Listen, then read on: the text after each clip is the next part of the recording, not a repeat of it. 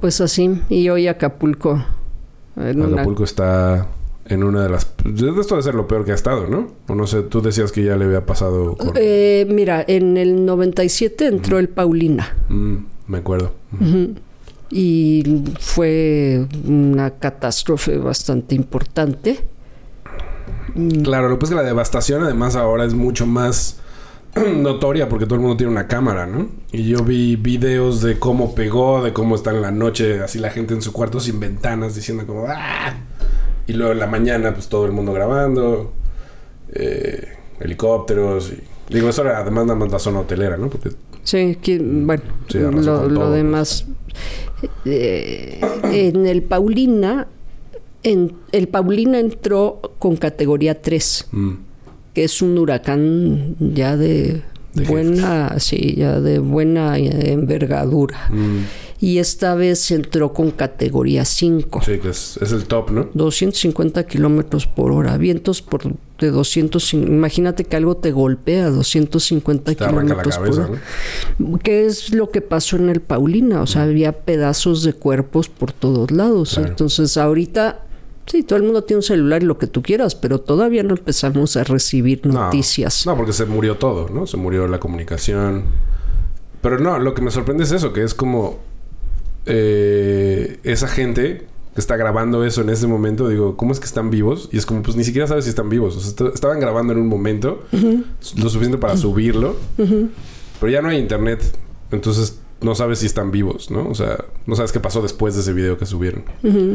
De las narraciones, por ejemplo, del Paulina, es que la gente, los sobrevivientes salieron de su casa y árboles, unas piedras inmensas y cuerpos por todos lados, mm. pedazos de personas y lodo, lodo que sangraba, mm. ¿no? Lodo del que salía sangre, entonces... Qué rudo pues vamos a esperar unos días a ver cómo, cómo están las noticias, porque por el otro lado, bueno, han... Y, pienso que lo han hecho bien, ¿no? Han cortado la, la comunicación, o sea, no podemos pasar ahorita. Y no tiene ningún caso ir ahora mismo a Acapulco. O sea, si estás acá, no tiene ningún caso ir a Acapulco, claro. ¿no? Porque están en una situación de emergencia, no hay agua, no hay luz, no hay comida, o sea, hay, comida, pero la que estaba previo al desastre, ¿no? Y la que empiece a llegar ahora. Entonces, si vamos los que atendemos emergencias, hay que alojarnos, hay que darnos luz para nuestros celulares, hay que darnos de comer. Pero además, después de este tipo de desastres en los huracanes, lo que hay que cuidar mucho, la parte epidemiológica, son los infectocontagiosos. Mm, claro. Después del huracán, la gente se empieza a enfermar de vías aéreas, seguido de infecciones gastrointestinales, enfermedades de la piel, y eso súmale que no hay agua, entonces no te puedes bañar, no puedes beber agua potable, no puedes comer comida muy limpia y, bueno, está haciendo calor, entonces otro de los riesgos es el dengue, por ejemplo. O el COVID-dengue. O el COVID-dengue. O sea, además de todo lo que siempre ha habido, es COVID. Sí, así es que ahorita la recomendación es que los que somos cuerpo de emergencia, que somos los que deberíamos entrar a continuación, esperemos a que haya condiciones para que nos pueda recibir Acapulco. O sea, ahorita que entra como el ejército, protección civil a hacer infraestructura. Y el plan de N3. O sea, el ejército con el plan de N3 lo hacen, yo he estado ahí, los he visto muchas veces, lo hacen fantásticamente. Marina y ejército, en los últimos desastres ha estado la Marina también. Más en, este tipo de desastres con agua. La Marina tiene lanchas y tiene helicópteros. Y... Sí, porque bueno, vi unos videos muy locos, así como de barcos chocando con otros barcos. Pues se puso. Pero, ¿cómo, ¿en qué consiste eso? O sea, ¿cómo entran y es sacar, eh, como volver a construir caminos, meter agua, meter esta infraestructura de con el eh, tema del agua, sí, eh, de albergues y vías de comunicación. Mm. O sea, reconstruir caminos, limpiar las carreteras. Ahora, por ejemplo, lo que pasó con Paulina fue que la gente que había sobrevivido, que fue a ver a otra gente, murió en deslaves. Mm, ¿no? Entonces también, Claro. o sea, irte a meter a un camino en donde corres el riesgo de que te caiga una piedrota encima, pues... sí. es- eso tienes que estar en donde medio se... Sí, a- ahorita lo que nos toca hacer es acopio de víveres que los movilice el ejército. El ejército en otros desastres lo que hace es que lleva helicópteros y deja caer Mm. los víveres. Claro, ¿no? porque le diga a la banda que no tiene acceso de otra manera. Exactamente, que está muy, muy confinada, muy, Sí. muy aislada.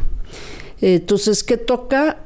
Bueno, que entre el ejército a limpiar los caminos. Están restableciendo la luz Mm. y las comunicaciones. Eso ya lo empezaron a hacer. Eh, lo de la luz surge, pues es una zona muy caliente, Claro. entonces se requiere poder refrigerar alimentos. Y lo del agua normalmente lo que por ejemplo Médicos Sin Fronteras y yo creo que Cruz Roja eh, son organizaciones que tienen plantas potabilizadoras. Si lo que sobra es agua solo que está sucia. Entonces y es un poco absurdo llenar camiones con botellas de agua en una zona donde lo que sobra es agua. Entonces muchas veces lo que se hace es llevar una planta potabilizadora. ¿En dónde fue que, por ejemplo, Coca-Cola FEMSA puso una potabilizadora o, o ya la tenía y empezó a repartir agua? Era su colaboración con él. Creo que fue en Juchitán, creo que fue en Oaxaca en el 2017 Mm. que estaban repartiendo agua en los albergues. Y, o sea, purificadora, en el caso de Acapulco, ¿de qué? ¿De agua de mar? O sea, ¿eso existe? No sé, Eso es fíjate. súper caro. No, no Digo, sé. no sí, eso es. Sí, pero pues si tienes la, la potabilizadora, Sí, ¿no? sí. Pero bueno, hay ríos, hay lagunas, Claro, hay, hay todo hay, tipo de hay fuentes. varias, varios cuerpos de agua. Entonces no, no sé exactamente. Nunca he estado, fíjate, en el tema. Me gusta mucho, me gustaría mucho estar, pero como bien dijiste, ya me meto a muchas cosas, entonces no me quiero ir a meter ahí. Me, me parece muy interesante el tema de la potabilización. Sí, sí, porque además es como el, el oro. Es el oro y es como el top de la eficiencia. O sea, entró un huracán, ¿para qué mandan agua? Claro. sí. Manden una Es- pero además potabilizadora. estar en una costa, ¿no? Es como... Sí, ¿para qué mandas agua? Manda una Como potabilizadora. dice un güey, no tenemos un problema de agua, tenemos un problema de sal. Es como... O de bacterias, pues, ¿no?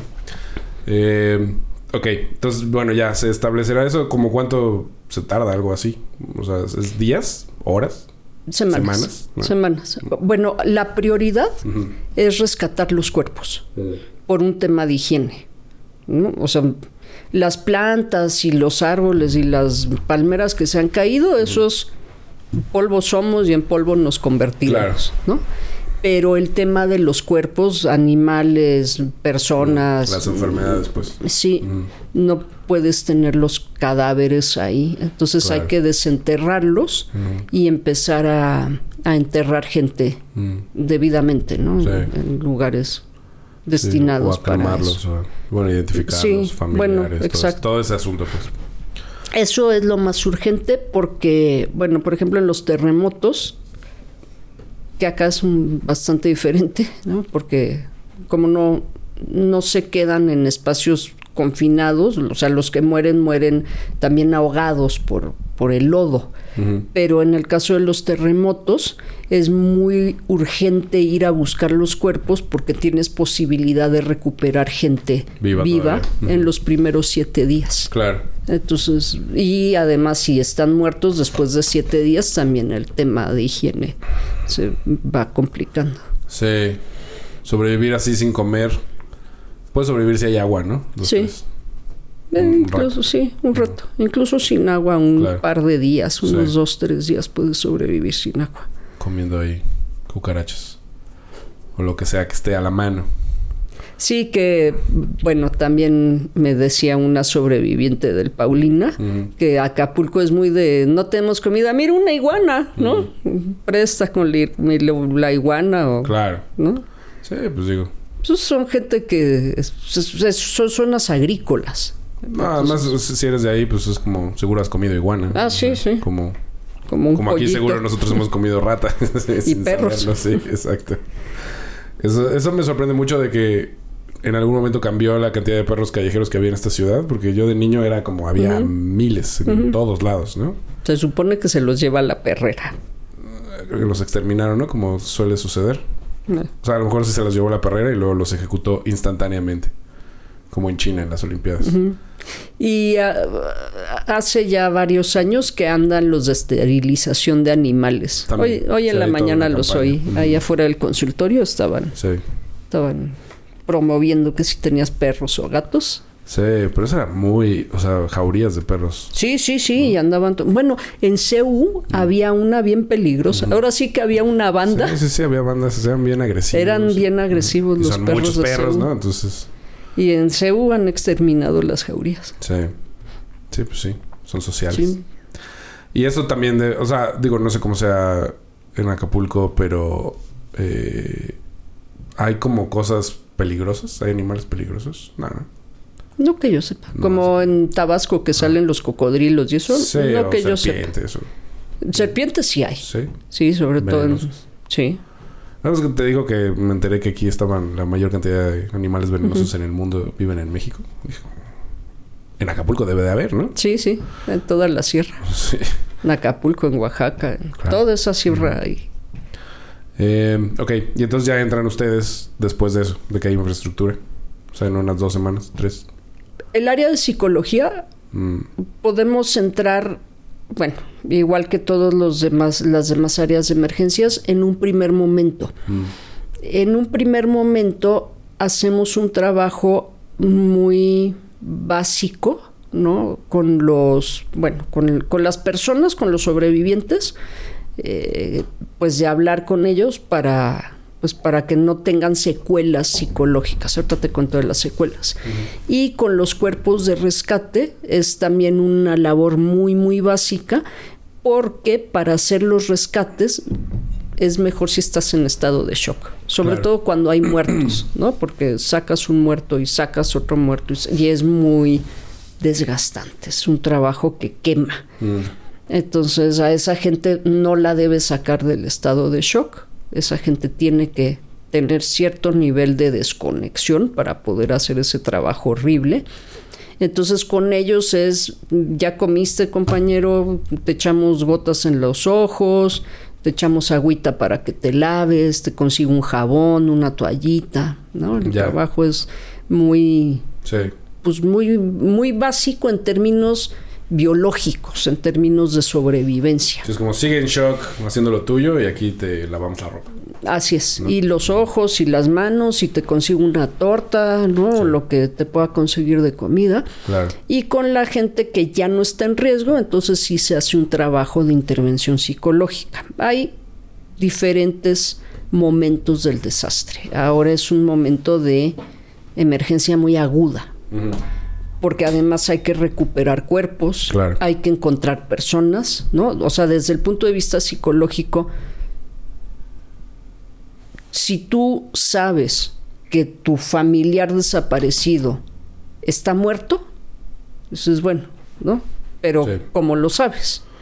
Entonces es Claro. muy importante también desde el punto de vista psicológico recuperar algo de los muertos. A veces, Mm. o sea, te decía, Sí. te golpea una piedrota a 250 kilómetros por hora, posiblemente quedaste como el mosco que Sí. me despaché anoche. ¿no? Claro. Sí. Esparcido.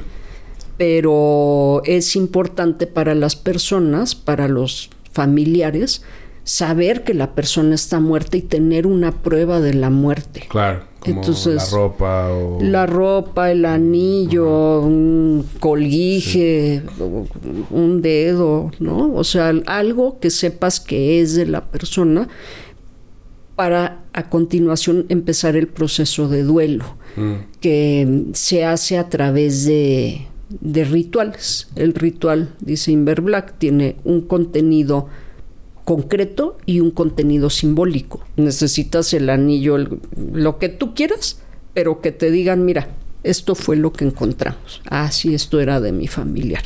Y luego está toda la parte simbólica, ¿no? Que representaba esa persona para ti. Eso se hace en el primer momento.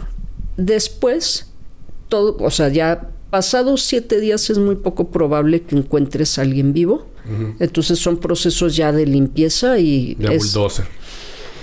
Es cuando se meten los bulldozers, porque pues ya la probabilidad de que estén vivos es muy baja. Entonces empezar a limpiar, a seguir abriendo las vías de comunicación, a organizar a la población como a las semanas que la gente empieza a bajar el estado de shock y ahora sí podemos empezar a trabajar con eso, que la gente ya no esté en estado de shock, que mm. empiece como a reconectarse para empezar el proceso de limpieza.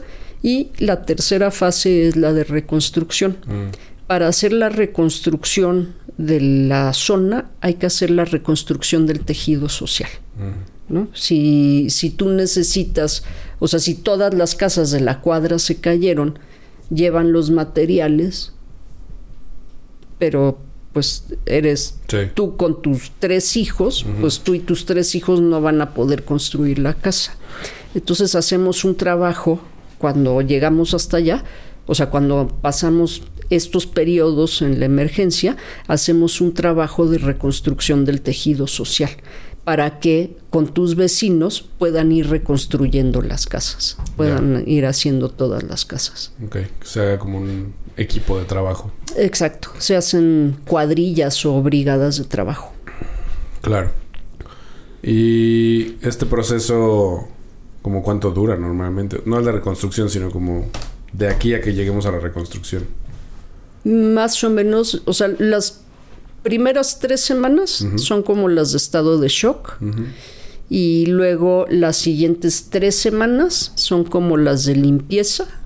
Y ya a partir, son como seis semanas entre estado de shock y estado y limpieza. ¿Y ha pasado alguna vez que tú sepas que están como en alguna de estas etapas y llegue a algún otro desastre? Sí, sí, sí, es ¿Vuelve a temblar? Sí, bueno, pasó en Acapulco. Mm. Tembló. Ah, ¿Después del Paulina o qué? No, no, ahora mismo. Ah, ahorita. Ah, tembló hoy. Sí, no, no, hoy ah. no. El, al día siguiente del. Ah. Al día siguiente del, de que entró el huracán, tembló. Sí, por ejemplo, en el Isidor, en el 2003, que entró en, en la península de Yucatán, entró el Isidor y como al mes entró otro huracán. Qué madriza. Sí. Eh, ¿Ha cambiado desde del Paulino para acá? ¿Ha cambiado como la el protocolo en algo, la prevención? ¿Hay como lugares a donde ir? O sea, ¿hay albergues para guardarte cuando llegue el huracán?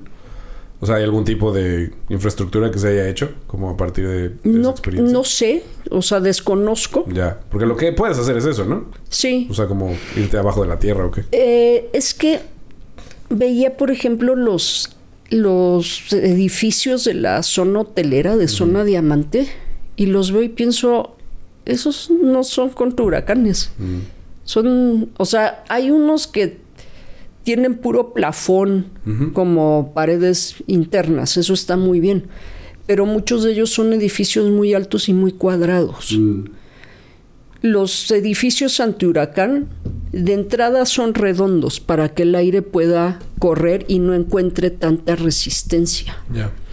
Y las edificaciones antihuracanes son edificaciones abiertas por las que pasa el aire. ¿no? Porque aunque sea redondo, si está lleno de vidrio, si, si, todo el edificio son cristales, un viento a 250 kilómetros por hora o que voló una palmera a 200 va a ir a pegar en el vidrio y va a reventar la estructura, ¿no? Va a empezar a, pegarle a la estructura. Sí. Que ahorita no vi que se cayera ninguno, pero sí todos estaban destruidos. Sí, sobre todo las paredes internas y eso, pero hay que ver cómo están las instalaciones eléctricas y las instalaciones hidráulicas. Claro. Sí, que mucha gente se esconde en los baños. Y luego es pues todo lo que pasa después, ¿no? O sea, entre incendios o que sí te caiga algo encima. Eh, te resbales y te partes la cabeza. O sea, es que son miles de... O sea, después de que ya pasó, todavía hay un buen rato de peligro, ¿no? Si sales de la zona hotelera, todavía hay casas en zonas que además son zonas marginadas. Acapulco tiene sus buenas colonias marginadas que sí son más como antihuracanes, o sea, son terrazas grandes, Mm. ¿no?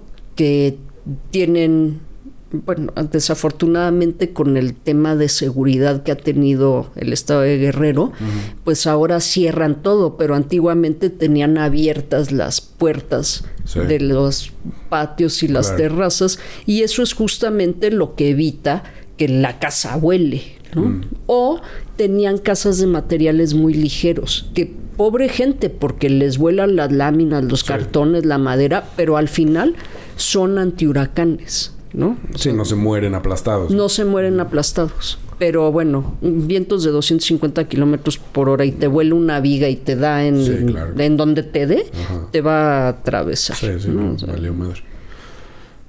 Ok. Y este. eh, eh, Esto que te digo de la velocidad, Sí. te, te pongo un ejemplo, ¿no? Como para dimensionarlo. Ajá. Volvamos a Hollywood. Sí. Tú vas por la calle y te pega un carro a 50 kilómetros por hora y te rompe varios huesos. Sí, claro. ¿No? No sé cuál sea la velocidad de una bala, Mm. pero calculo unos 250, 300 kilómetros por hora. O sea, es un proyectil. Pero preguntar. De- dejémoslo, si quieres preguntar, pero pregúntale a doctor Google. Exacto. Pero te lo dejo más barato. Vas por la calle en la bici y el carro que viene adelante pisa una piedrita y sale volando y te pega. Puede entrar como... O sea, es un proyectil, Claro. ¿no? Puede hacerte un agujero en la cabeza. Sí, sin duda. ¿Cuánto fue la velocidad? 365. Fíjate. Pero son millas por segundo. Ok. Lo cual son Sí, es mucho más. mucho es más, una son como, velocidad sí, como mil... 700. Como, sí, kilómetros por hora. Por más segundo. por segundo. Sí, es mucho más rápido. Es bueno. mucho más rápido. Pero aún así, o sea, te pongo de ejemplo Sí, un carro claro. que, Sí. que o una motocicleta. Un motociclista Un motociclista a 200 kilómetros por eso, o sea, hace. te polvo, hace sí. pedazos. Y él solito, o sea, si es como. Si un coche choca a 200 kilómetros por hora, no va a quedar nada. ¿No? O sea, se va a deshacer. Entonces, si estás en tu casa y te vuela una viga a 250 kilómetros por hora, pues es un golpe no, no, no. mortal. ¿no? Claro. Eh, esta sensación de ser como una hormiga es ahí, ¿no? O sea, de que veía a esta gente que te digo que está como en los hoteles grabando en la noche diciendo como, ah, ya empezó a llover, pues parece que se va a poner pesado, ¿no? Y de pronto unas tres horas después así de volando el colchón y las ventanas rotas, ¿no? Y así como, ¡ah! Eh, que por eso te digo, ¿cómo es que están vivos, no? Bueno, quién sabe si están vivos, pero es como esta cosa, eh, pues no hay nada que puedas hacer. Nada. estás en el piso Nada. 15 de donde sea. Y digo, y si estás en tu casa, pues tampoco, ¿no? Y la gente que estaba o que vive frente a la playa, que se levanta agua a esa velocidad, igual cómo te, cómo te cubres de que eso no te entre en la nariz, Claro. ¿no? O de que te aplaste. O de que te aplaste Sí. y además te lleve y te Sí. enrede en el lodo, Sí, no, ¿no? y te caigan cosas encima. Claro. Pues está pesado. Y luego, eh, o sea, si tienes unas medidas de seguridad tan ya establecidas, ¿no? O sea, el plan de N3 y lo que sea, pero es como... eh, hay un asunto de recursos, ¿no? Que no sé cómo haya sido en tu, en tu experiencia. O sea, si los recursos llegan o no llegan, porque eso puede ser muy determinante, ¿no? Como por ejemplo, eh, más allá de por dónde van a llegar, porque pues, llegan por varios lados, ¿no? O sea, está como el gobierno, pero también está las ONGs y supongo que el ejército tiene su propio... Su propio presupuesto. Ajá. Y bueno, que está ligado con el presupuesto del Fonden también, con Mm. el Fondo de Desastres. Pues ya no existe, ¿no? Mira, salió el secretario de Hacienda a decir esta semana que el dinero está, Mm. que lo que desapareció fueron los fideicomisos porque eso era lo que hacía que se robaran el dinero. Vamos a ver. Mm.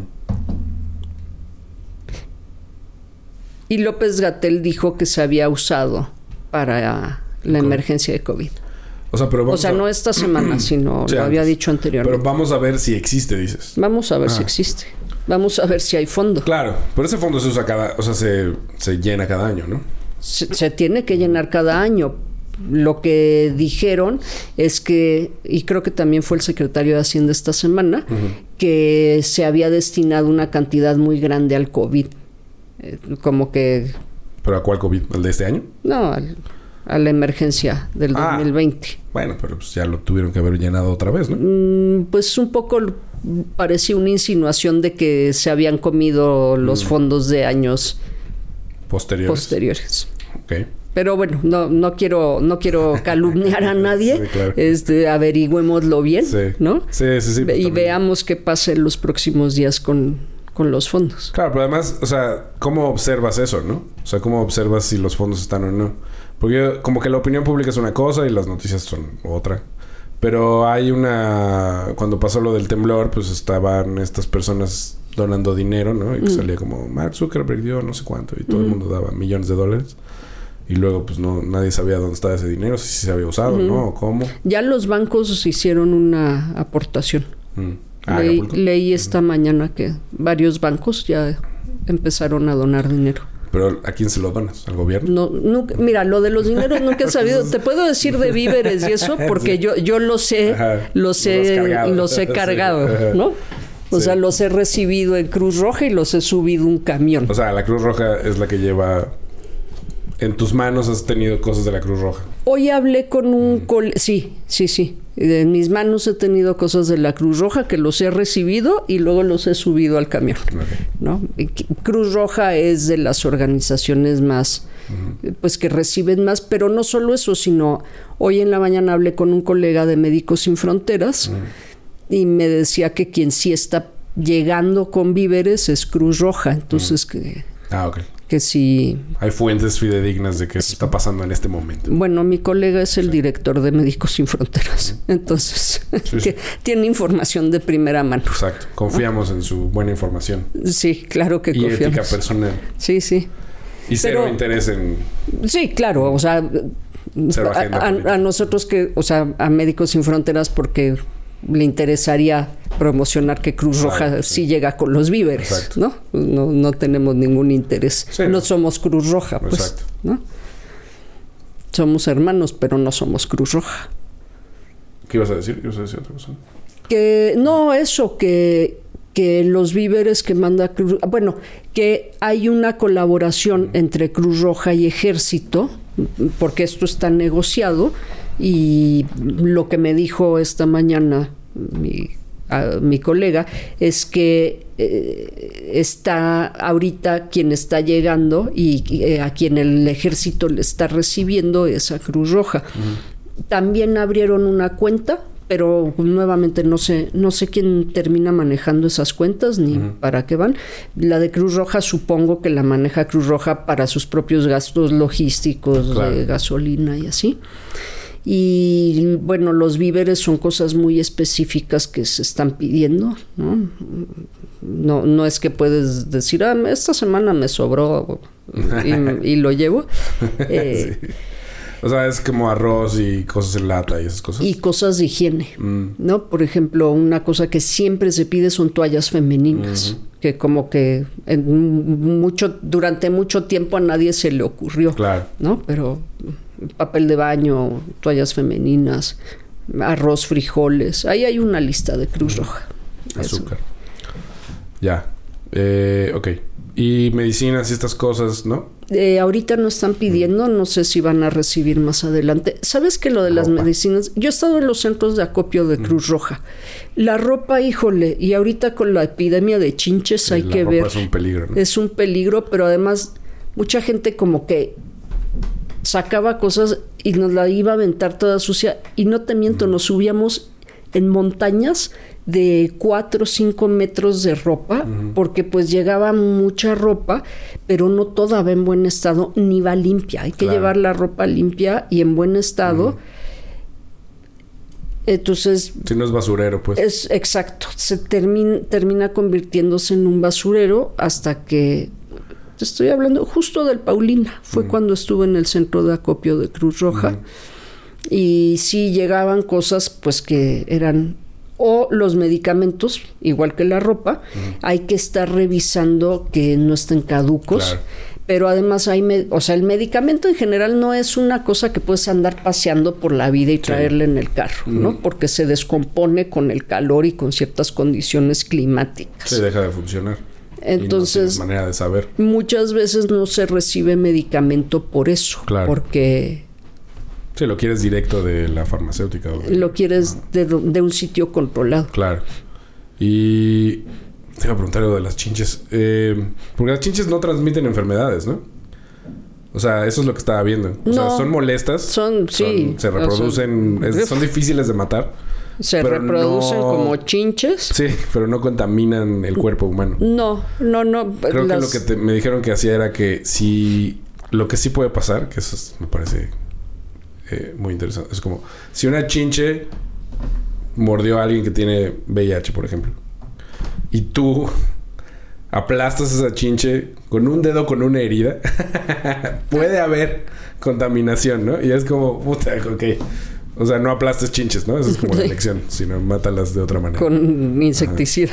Pues creo que lo que más funciona es la tierra dia- de diatomea o algo así, ¿no? Eso decían. es No, como no, un polvo que la seca. Ujú. No sé, no sé Porque el insecticida no funciona, o sea, como no se mueren todas y se reproducen muy rápido. Se quedan los huevos y Ajá, eso. sí. ¿no? Ujú.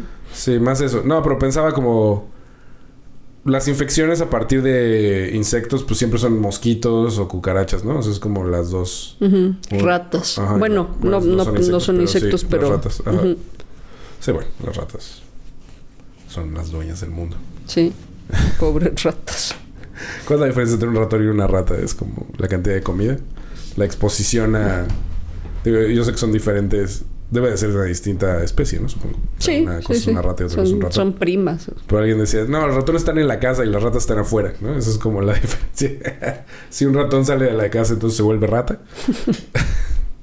este, pero en situaciones de emergencia, pues estás luchando contra todo, ¿no? Sí, sí, sí. Te digo que lo que hay que cuidar en los primeros momentos después del paso del huracán es- es la, son las infecciones y la reproducción de animales que son vectores, son los que Sí, transmiten las exacto. infecciones. Sí, porque ahí pues te enfermas y no tienes manera de... Sobre todo ahorita Cuidarte. que están aislados, ¿no? Sí. Que todavía no se abren las vías de comunicación. Sí, si tienes los pies mojados tres días, pues está muy difícil no enfermarte también. Así es. Y los cambios de temperatura. Ujú. y- ¿no? Claro, dónde vas a pasar la noche. Y bueno, supongo que otra parte importante de esto es la infraestructura de los albergues, ¿no? O sea, dónde se va a quedar la gente eh, para que pues la atiendan y para que pueda comer y en lo que reconstruyen su Y- casa. Las, los, bueno, aquí hay un, una distinción técnica. Están los albergues y están, los albergues los maneja el ejército. Los gestiona, los, Los construyen. los construye. Sí, normalmente el albergue lo ponen en, en Sí. En parques, en escuelas, en zonas donde hay suficiente espacio para desplegar las tiendas de campaña. Y luego están unos que no son albergues, que son los... ¿Cómo se llaman? Que son, por ejemplo, la iglesia abre un espacio y la gente llega con sus cosas, pero no está gestionado por el ejército. Ya, son como de social, o sea, de tejido social. Sí. Son de organizaciones más este del momento. Como unos vecinos tienen. Un patio grande. Ajá, Eso ocurrió, por ejemplo, en Oaxaca, ¿no? Claro. Se cayeron todas las casas de dos poblados y los vecinos que, bueno, en el primer temblor el 85% de las casas y en el siguiente 5% más o 10% más. Entonces el 5 o 10% de propietarios de casas que quedaron en pie dejaron entrar a sus vecinos a que, a que se resguardaran. Ahí es importante la parte comunitaria, ¿no? O sea, el, el- que la gente es... En México tenemos esa fama de...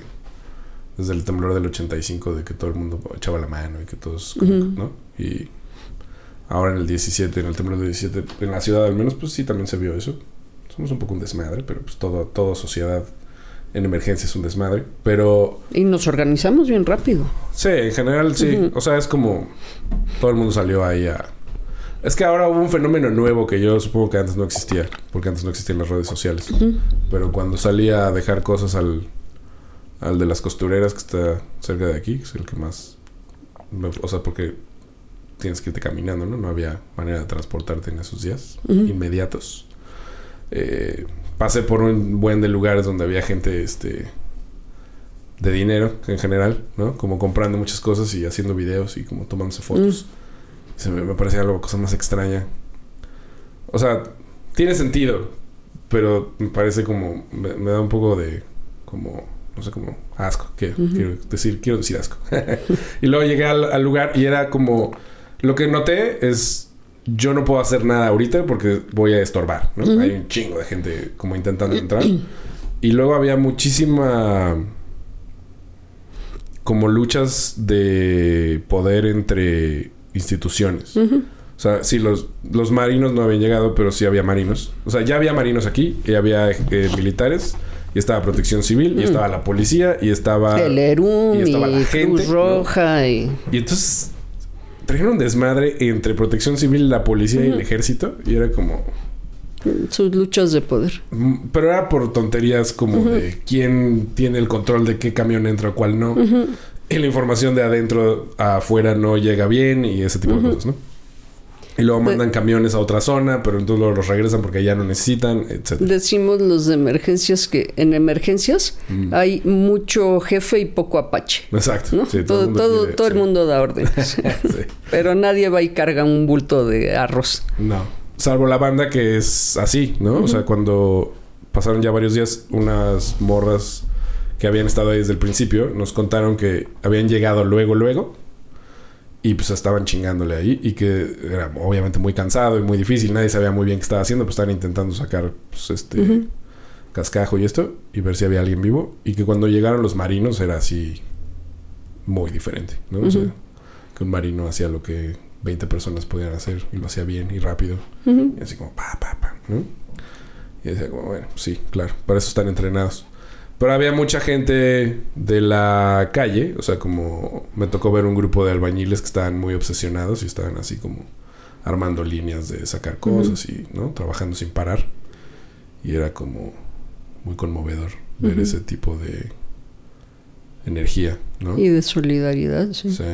Sí, como de eh, trabajo, sí, como comunitario, ¿no? Social. Eh, tejido, el tejido social. Que no está tampoco de hecho por, no, o sea, no sé muy bien de dónde viene, ¿no? O sea, es como algo que ellos, este grupo en particular, como hay muchos grupos en particular que tienen cierta ética que les los lleva a hacer eso, como hay otros que no, ¿no? Y es este. Y eso pues viene de muchos lados, ¿no? O sea, tanto de las escuelas como de la religión o como de. Bueno, una parte también muy biológica. También. Es nuestro instinto de sobrevivencia. O sea, si, si yo Claro. quedo atrapada en un edificio en este país, sé que mis vecinos van a empezar a mover piedras Claro. en cuanto se den cuenta que se cayó el edificio, ¿no?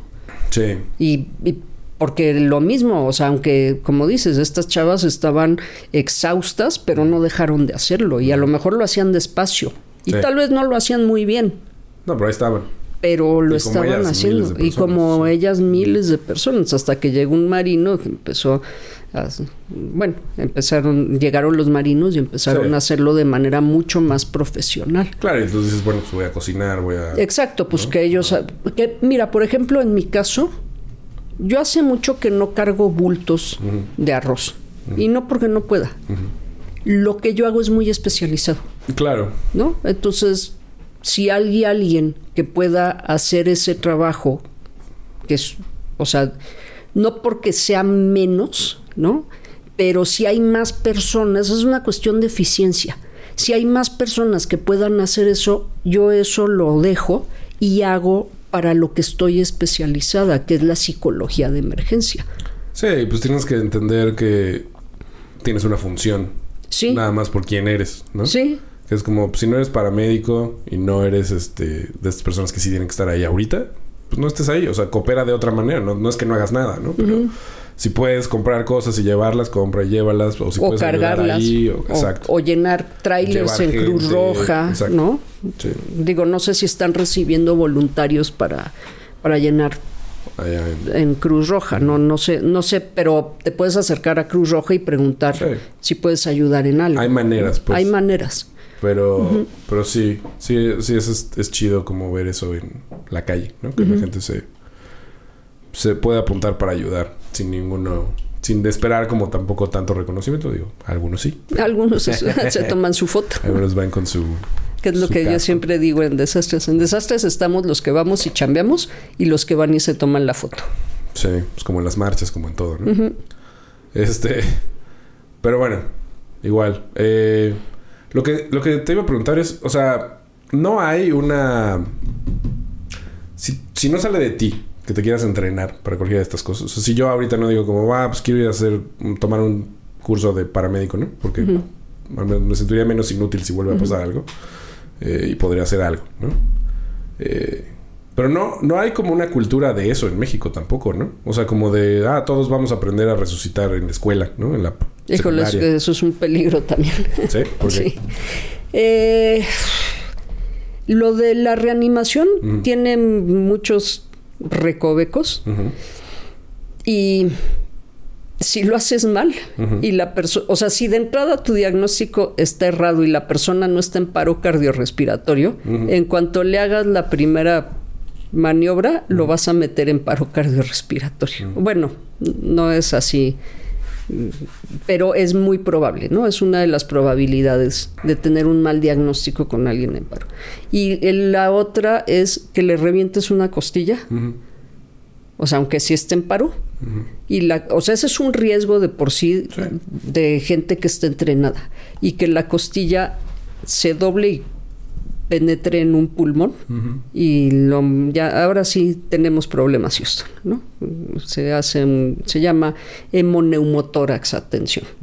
O sea, el, hay un espacio entre el pulmón y la membrana, que es eh, la pleura, y se empieza a meter sangre ahí. Entonces el, el pulmón se empieza, se colapsa, termina colapsándose. ¿no?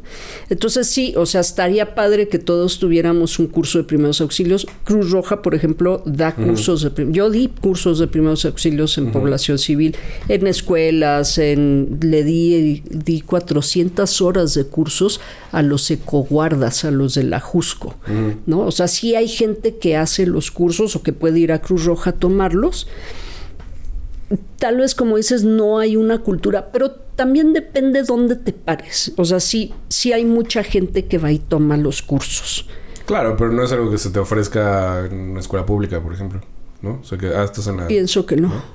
Digo, o sea, yo lo digo como, ok, si tiene peligros, si lo haces mal, pues sí, pero te van a certificar, esa es la idea, ¿no? O sea, la idea es, si tienes acceso a eso y todo, no todo el mundo lo va a hacer bien, No, no, no. todo el mundo lo van a certificar porque van a reprobar, ¿no? Y necesitas un perfil. O sea, Exacto. si a ti, por Pero ejemplo, eso, te, ¿no? te da así, te paralizas de saber que alguien está tirado, probablemente en paro cardiorrespiratorio, pues no eres un buen perfil Claro. para hacerlo, ¿no? Sí. O, o, por ejemplo, alguien a quien obligaron hace muchos años, era una chava que, ah, pues las empresas, era una chava que que en una empresa decía, ay no, yo eso de andar dando respiración de boca a boca, guácatelas. Y resulta, bueno, pues la mandaron, le dijeron o a la de incendios o a la de primeros auxilios o a la de protección civil y total no sé por qué la mandaron a capacitar en primeros auxilios. Con tan mala suerte que le tocó dar RCP, respiración, reanimación cardiopulmonar, respiración de boca a boca con alguien que estaba vomitando o que había vomitado. Entonces, padrísimo, sí. El sueño dorado de cualquiera que quiera. Sobre todo de ella. Sí, ¿no? y entonces pues ni modo le tocó porque era la que estaba capacitada, pero Claro. bueno, pues tenía buen perfil. Pero lo hizo. No, la persona sobrevivió porque la chava lo hizo y lo hizo bien, Es lo que te digo. ¿no? O sea, Sí, y se aguantó el asquito de dar. Claro. Digo, lo pues que sí, el riesgo siempre existe, ¿no? Pero es más riesgoso que estés en un cuarto en el que nadie sabe hacer eso. ¿no? Y Sí. estás valiendo pito ahí. Eh, Sí, porque bueno, me tocó trabajar en una oficina donde uno de los compañeros decidió que su compañera tenía un paro cardiorrespiratorio y aunque la mujer gritaba como loca, lo cual quiere decir que no estaba inconsciente, Claro, ¿no? sí. Luego entonces, Ajá. si gritaba es porque le entraba ai- aire a los pulmones. Sí. No sé si sepan cómo funcionan Sí, las pero- cuerdas vocales. Si, si, si ya puedes hablar, tienes aire en los pulmones. Y este la tiró al piso y le empezó a dar Mm. Masaje, decía él, y gracias a él estaba vivo. Y el día que me lo contó, le dije, bueno, de buena suerte. No, No, le sí, rompiste una costilla exacto. porque la mujer no estaba en paro cardiorrespiratorio. Me dice, ¿cómo sabes? Porque gritaba. Exacto. Claro. Sí. Digo. Entonces, bueno, sí. Ahora, tal vez en las escuelas para los alumnos no haya tanta cultura, pero después cuando ingresas al mundo laboral. Ya en el mundo laboral están las brigadas de primeros auxilios, de incendios y de protección civil. Y mucha gente tiene que colaborar, pertenecer a una de las brigadas y se les da capacitación. Claro. Digo, también México es un lugar en el que el mundo laboral es un gran porcentaje informal, ¿no? Porque Sí. pensaba eso, o sea, como la gran cantidad de Sí, gente sí. que trabaja en la calle, que Porque tienen son un puesto auto- de algo, que venden cosas, que venden comida, que, ¿no? Son autoempleados. Ajá. Y eso es, eso es algo como... De pronto es como si esa banda no existiera. Y, es, y sostienen económicamente un- una buena parte del país. Entonces como... Es, es extraño, ¿no? O sea, como que entiendo que somos una cultura... eh, no oficial, pero como que todo el mundo quiere hacer como si sí lo fuéramos. Y eso es muy raro de pronto, ¿no? Es como... Las instituciones no pueden funcionar solo para este sector. Pues todos vivimos aquí, ¿no? Y de pronto implementar estas cosas como más así en, onda guerrilla, pues tampoco estaría mal. Pero claro que pues no depende de ninguno de nosotros dos, pero es más bien como pensar en qué otras cosas se podrían hacer, ¿no? O sea, qué, qué- qué otra cosa es útil que todos sepamos hacer. O sea, de pronto hablando con gente, es como no saben ni siquiera que, eh, no sé, el boiler no debería estar en la cocina, ¿no? Por ejemplo. O en el baño. Ajá, es, tiene que estar afuera, ¿no? Porque las fugas de monóxido de carbono, porque no, no se huele, porque te pueden matar, porque... eh, Y nada. porque hay gente que se ha muerto. Sí, sí, ¿Ah, sí? mucha gente. ¿No? Y este, y tampoco saben que existen las alarmas para eso. O sea, todo el asunto de la seguridad. Es un desastre. O sea, de los temblores en la Ciudad de México sabemos un poco más porque nos han tocado, ¿no? Pero un poquito más. O sea, es como, todavía siento que hay mitos eso de ponte abajo de una mesa. Es como, eh, no es tan buena idea, ¿no? Eh, luego yo ni sé si lo que sé es real. O sea, como me meto al baño o no me meto al baño. No, mejor me salgo o, no, o mejor me voy arriba, ¿no? O sea, como todas estas opciones que es como... mm, pues en realidad es un poco un volado también. Eh, pero sí, como... Como que en Acapulco y en las costas me imagino que hay una cultura desde antes de que existieran las ciudades, pues de que se hace cuando hay una tormenta, ¿no? O sea, la gente, Sí, sí, los hay, sí locales hacen, como tú decías la otra vez que hablábamos de desastres, pues la misma arquitectura de ciertos lugares es distinta, ¿no? Porque ya saben qué va a pasar. Porque ya generaciones y generaciones de eso. Eh, lo que me sorprende es como que no haya tampoco una gran infraestructura nueva después de que ya ha habido huracanes ahí, ¿no? O sea, eso está raro. No sé si no haya, ¿eh? Mm. Bueno, no, sabemos. no- pues. sabemos. Porque mucho, o sea, Zona Diamante se construyó antes del Paulina. Mm. Entonces no sé si tengan una infraestructura previa y una, infraestructura posterior al Paulina. Claro. Eh, pero bueno, estamos en ese proceso. Porque Estamos. No sabemos ni qué pasó realmente, ¿no? O sea, cuántos muertos hay. Y pues en los siguientes días vamos a ir viendo más cómo se va desarrollando. No sé si vamos a saber cuántos muertos hay. Porque también Claro. en, en estos Sí. desastres tienden a desaparecer familias enteras. sí. Y no hay manera de saber. Bueno, eh, la gente que saca los cuerpos, ¿no? Pero Sí, pero... O sea, ok. Hay una parte en la que cuando dices... Cuando entran los bulldozers... no, ahí ya Ahí ya... Todos Es muy esos que están difícil. ahí adentro no los vas a poder contabilizar, ¿no? mm, unos A cuantos. de que el bueno, que hagas pruebas de ADN y eso. Sí. Pero sí, ya una vez que entran los bulldozers, tenemos un subregistro de los muertos. Claro, hay un, hay un... Pero eso supongo que todo el mundo lo sabe. O sea, como Sí. una cosa de... Sí, sí. Siempre hay un porcentaje que no sabemos. Pero hay censo, ¿no? Supongo. Entonces... Y un poco también tenemos como esta idea de que si hay más muertos, el desastre es más grande, Es peor. es peor. Y yo siempre pienso con que haya uno. Claro. O sea, también contabilizar si fueron 3 millones o si fue ya, o sea, ahorita tenemos 27 confirmados. Ujú. Eso ya es un desastre. Claro. Sí, no, lo que pasa es que luego hay números que son... impre- O sea, que son así como... ¿Cuál fue el de...? ¿Fue en Bangladesh? O Uno de 250 mil personas, ¿no? Fue así como- Fue el de Bueno, en Haití hubo otro. Ajá, también, bueno, ¿no? Haití fue una cosa horrible. Y es como...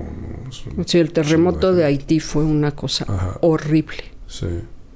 Sí, bueno, a mí me tocó en Ecuador Mm. un igual, un- o sea, ibas por la carretera y para tomar el camino hacia el poblado, que creo que era una ciudad, olía muerto desde la carretera, Claro, ¿no?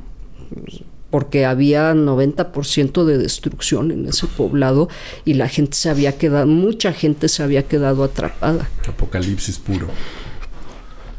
¿Y eso qué era? ¿Como no había infraestructura para nada? ¿O fue un proceso? O sea, como que esto no había pasado antes. ¿O- Es- fue, Una al- fue una falta de memoria, yo creo. Mm. Y bueno, también aquí hay que ser muy cautos. Claro. Por ejemplo, en Oaxaca, que llegamos a Ixtaltepec y a Ixtepec, y nos encontramos 90% de destrucción. Ahí siempre ha temblado, porque ahora sí se destruyó. La infraestructura era la misma, mucha casa de adobe Claro. que tenía 200 años. Bueno, ocurrieron dos cosas. Una es que al adobe encima le pusieron otra estructura, ¿no? Le pusieron, el adobe es tierra, Sí. estos son ladrillos de tierra. Entonces no cos- o bueno, mm, sí, no están cocidos. Sí. Entonces le pusieron otros materiales y eso hizo que cuando temblara se aplastara. Pero también ocurrió que el terremoto o los terremotos, o sea, el adobe aguanta muy bien el terremoto que es eh, Oscilando. os- eh, sí, oscilatorio, pero no el trepidatorio. Y los últimos terremotos fueron trepidatorios. Entonces, los desastres son una combinación sí. de fenómenos que son completamente naturales y la mano del hombre. Te decía, me, me tocó en, en Puerto Rico, Mm. entré a una casa y estaba completamente de pie. Bueno, estaba montada sobre, pilo- eh, sobre pilates y efectivamente esta sí estaba abierta de lado a lado. Entonces cuando llegan los vientos, pasan por abajo de la casa y pasan por la casa. Entonces sí, se vuela el- Sí. lo que tú quieras que se vuele, pero a la estructura no le va a pasar nada. Puedes volver a poner el, el techo. o lo que Ni sea. se voló el techo. Ah, ¿no? no, Los- no se, no voló. Los muebles a lo mejor terminaron ventanas. allá en una barranca o lo que Claro. sea. Pero la casa está entera, Mm. ¿no? Y, y tenía ciertos, ciertas recámaras Ujú. o el baño en los que la gente se pudo guardar mientras pasaban los vientos huracanados, ¿no? Que ahí también que conviene tener un sótano. O sea, como para guardarte. Sí, sí, pero hay que ver, porque si se cae la, ca- la casa, después cómo sales del sótano, Bueno, claro. ¿no? O sea, sí, obviamente. Como un búnker, dices. sí, como sí, sí, como Sí. un lugar donde puedas sobrevivir un par de semanas. Pues. Sí, como una guerra nuclear o algo Sí, así, sí, ¿no? Un fallout. Pero también es, es un asunto de dinero después, ¿no? Porque es como si vives en una situación como casi todo el país vive, pues no vas a tener eh, comida para dos semanas ahí guardada. Eso es como... No, lo primero que- que pienso es como, si tengo comida aquí, eventualmente la voy a necesitar. O sea, es como, ¿no? Sí, te la vas a día, comer. una mala semana. ¿Eh? Y voy a vas a decir, ah, no me dio tiempo de ir al súper, me como las latas de atún. Sí, o no tengo dinero ahorita, pues voy a bajar por Ah, algo al búnker, ¿no? O sea, se acabó. Sí, también. Ajá. Y luego, bueno, tienen fecha de caducidad, ¿no? Sí. Entonces, igual te los tienes que comer y reponerlos. Sí. Este, unas sardinas ahí. Digo, pero es este. Porque no entiendo muy bien cómo funciona. Luego, lo- culturalmente es muy distinto, ¿no? O sea, como si ves ciudades eh, portuarias en otros países tienen una característica y acá tienen otras, y es como una mezcla entre cultura y, pues, dependiendo en qué costa, hay distintos desastres, ¿no? Pero también. eh, una cosa es una inundación y una cosa, otra cosa es un huracán y otra cosa es un terremoto y otra cosa es un incendio. Eh, y creo que eh, a lo que me refería un poco hace rato es como que también no sabemos cómo actuar en ninguna de estas situaciones, ¿no? Como población civil. O sea, como si ahorita se empieza a incendiar este edificio, yo, o sea, voy a tratar de salir, pero a lo mejor eso no es lo que debería de hacer, ¿no? A lo mejor lo que debería Bueno, hacer de a- entrada no hay extintores, ¿eh? No, en ningún lado. ¿No? Y eso es ya eso ya es un peligro. Y es como, bueno, a lo mejor mis vecinos tienen en su casa. a No, alguien. pero debería haber en los pasillos. Exacto. Y este. A, a eso me refiero con que y no el hay gas es este. ¿Cómo se llama? Como- estacionario y está allá arriba. No, estacionario es el que es de tanques. Que, Ajá. Sí. Que es el más peligroso y que Ujú. en teoría ya no debería existir. Pero así, ¿no? O sea, es como muchos problemas de seguridad en todos lados. O sea, he vivido en un buen de lugares y ninguno respeta casi nada. ¿no? O sea, esto del boiler y... Y luego si es el temblor, pues es como, bueno, que bajas con la... eh, ¿Cómo se llama? La alerta sísmica. Eh, o no, en este edificio no deberías bajar. ¿No? ¿no? Ahí donde estás es donde deberías ponerte Aquí. porque ahí hay una columna. Um, claro. Tengo unos vecinos que se suben a la azotea que digo así como, no sé, ahí están los tanques de gas. Como, no sé si eso está buen aire. Porque si vuelan, va a volar todo. Pero bueno, este tipo de cosas, ¿no? Eh, y en lugares con agua y con... Siento que es más, mucho más peligroso vivir siempre, ¿no? Como en la costa. Sí. O sea, porque pueden pasar muchas cosas. Eh, Sí, bueno, un huracán, una inundación, un, un maremoto, Ujú. ¿no? sí. Ujú. Un este... O sea, un simple norte así, dos, tres tranquilo, ya te puede caer encima un, un pedazo de techo, ¿no? Ujú. Pero bueno, por esa cultura, ¿dónde, ¿dónde podemos obtener esa cultura? De En, por ejemplo, Cruz Roja o da sea, acercarte cursos. a la Cruz Roja. Cruz Roja da local. cursos. Y es que mira, también es un terreno bien resbaloso, porque Claro. Protección Civil en el 2000, mm, cuando se crea la, la Secretaría de Protección Civil, 2007, 2008, por ahí, sale, bueno, la ley de protección civil y el, el reglamento para la, o sea, siempre hay una estructura legal que tiene una ley que es federal, una ley local y un reglamento. Y entonces el reglamento te indica, y la ley también, que tienes que tener un programa, todos los edificios deben tener un programa de protección civil. Cuando yo trabajaba en protección civil, se suponía, o sea, la gente se acerca y dice, ok, hay que hacer un programa de protección civil. ¿Y cómo lo hago? Mm. Y entonces se suponía que nosotros mismos, protección civil, estábamos facultados y obligados a acompañar a la gente en esos procesos. Pero hay un reglamento, pero no hay un manual que diga, o sea, Ya, estamos en pañales, ¿no? Es como, como si te dijera, bueno, ahora hay una ley de, de salud mental que obliga a tener educación en, en intervención breve y de emergencias. Ok. ¿Y dónde hay un programa?